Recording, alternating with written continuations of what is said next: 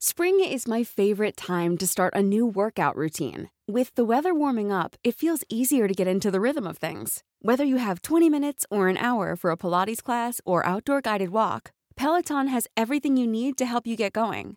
Get a head start on summer with Peloton at onepeloton.com. Te lo cuento, te lo cuento. Tu dosis diaria de noticias. Al fin viernes, chiquillos. Que tengan un super fin de semana. Bienvenidos a su dosis diaria de noticias con Te lo cuento. Soy Laura Gudiño y ahora sí vamos a ver qué anda pasando en este mundo loco. Ahora sí, hacerse responsables. La Fiscalía de Justicia de Ciudad de México presentó su informe final en el que sostiene que el colapso de la línea 12 del metro se debió a errores de construcción. Han pasado más de cinco meses desde que un tramo elevado de la línea 12 del metro de Ciudad de México colapsó, matando a 26 personas y parece que finalmente se empezará a hacer justicia por la tragedia. En una conferencia de prensa, la fiscal general de justicia de la Ciudad de México, Ernestina Godoy, informó que su dependencia ya tiene la lista de investigación rigurosa y científica para conocer qué fue lo que ocasionó el colapso del viaducto elevado. Después de varios peritajes, la Fiscalía de Justicia encontró fallas en la construcción por no instalar el número suficiente de pernos, un diseño bastante malito en los atizadores verticales y varios problemas más. Las conclusiones de la Fiscalía coinciden con lo dicho por la empresa noruega DNB, que fue contratada por el gobierno de la Ciudad de México para realizar otra investigación independiente a la Fiscalía. Después de realizar el deslinde de responsabilidades, Ernestina Godoy dijo que ya están listos para empezar a impulsar los procesos penales contra los responsables Chan, can, chan, chan. Tragedia sobre tragedia. Una protesta en Beirut para exigir justicia por la explosión del año pasado terminó en un tiroteo que dejó seis muertos y decenas de heridos. Más de 200 personas murieron en agosto pasado por una enorme explosión en el puerto de Beirut, Líbano. A más de un año de la tragedia no hay ningún responsable o avances en la investigación, por lo que ayer Hezbollah, el partido político chi que ha llevado a cabo ataques terroristas contra Israel, convocó a una manifestación en Beirut para pedir la cabeza del juez que lidera la investigación. Sin embargo, varias ráfagas de balazos se sumaron al evento, ocasionando la muerte de seis personas e hiriendo a otras 32. El ejército acordonó el barrio Tayoné y comenzó a buscar a los tiradores, mientras los civiles buscaban refugio apanicados y pues cómo no. Horas más tarde, las autoridades anunciaron que detuvieron a nueve personas y el presidente, Michel Aoun, declaró que no es aceptable que vuelvan las armas como lenguaje de comunicación entre las partes libanesas. Tanto Hezbollah como su grupo aliado Amal dijeron que los atacaron francotiradores profesionales desde y acusaron a la organización cristiana Fuerzas Libanesas de estar detrás del ataque, aunque nada de esto se ha confirmado. Cuentos cortos. Inés Gómez Montt no va a desperdiciar el foco de atención que sus casi 2.5 millones de seguidores en Instagram pueden brindarle en todo el rollo relacionado con las órdenes de aprehensión que la Fiscalía General de la República tiene en contra suya y de su esposo, Víctor Manuel Álvarez Puja. En su último post, la conductora publicó un texto escrito por ella en el que dice tener mucho temor de que estos abusos continúen porque terminarían encarcelados en una prisión de máxima seguridad, ya que las autoridades ahora los quieren perseguir por delitos fiscales y según ella todos sus asuntos con el SAT están en orden.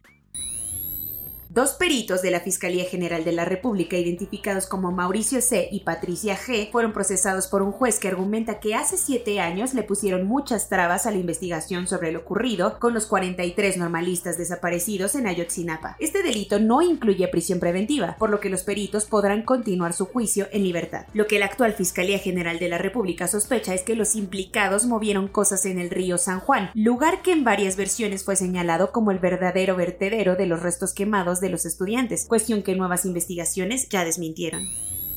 Para que los exgobernadores no se queden sin chamba, Andrés Manuel López Obrador dijo que sugerirá a varios de ellos al Senado de la República para que ocupen las embajadas y los consulados de México en el exterior. El listado incluye al actual gobernador de Sinaloa, el priista Quirino Ordaz Coppel, así como el exgober de Nayarit, Antonio Echeverría del PAN. La lista cuenta con varios gobernadores que acaban de terminar su mandato o están por hacerlo, y el presidente también mencionó a Héctor Astudillo, el actual gobernador de Guerrero, a quien felicitó por su buen trabajo a pesar de las circunstancias pues en sus palabras no es un día de campo gobernar Guerrero.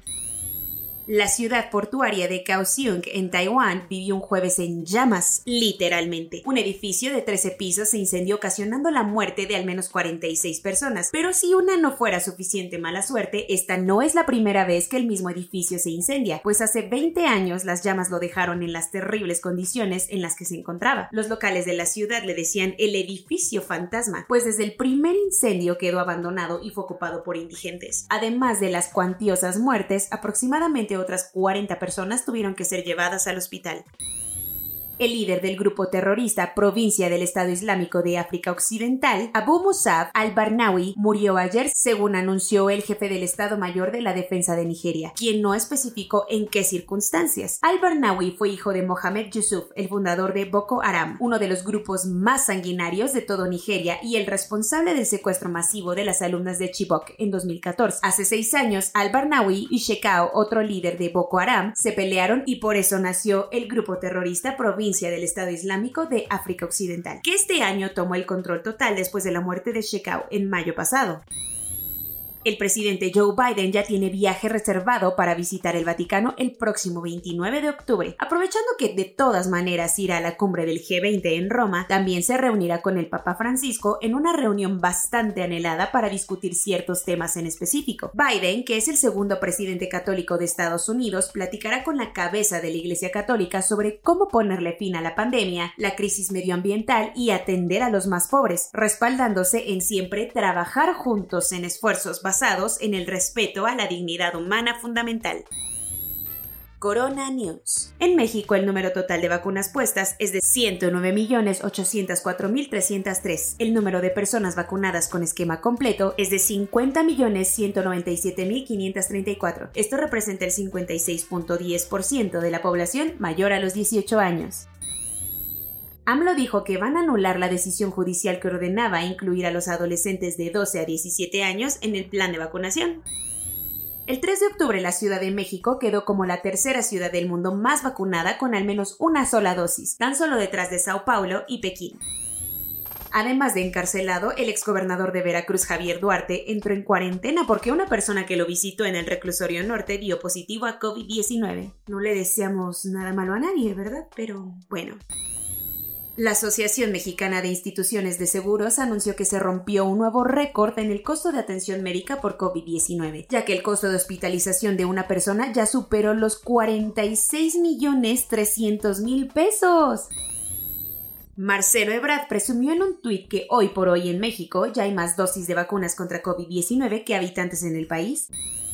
Después de que la Organización Mundial de la Salud anunció que se arrancaría una nueva investigación sobre los orígenes del COVID-19, China dijo que a ellos les suena como a manipulación política, pero que sí van a cooperar.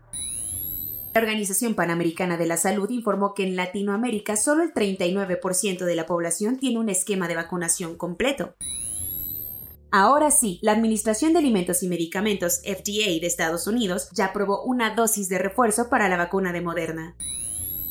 Soy Laura Gudiño y esa fue su dosis diaria de noticias en este bello viernes. Que tengan un excelente fin de semana, diviértanse mucho, cuídense más. Hasta el lunes.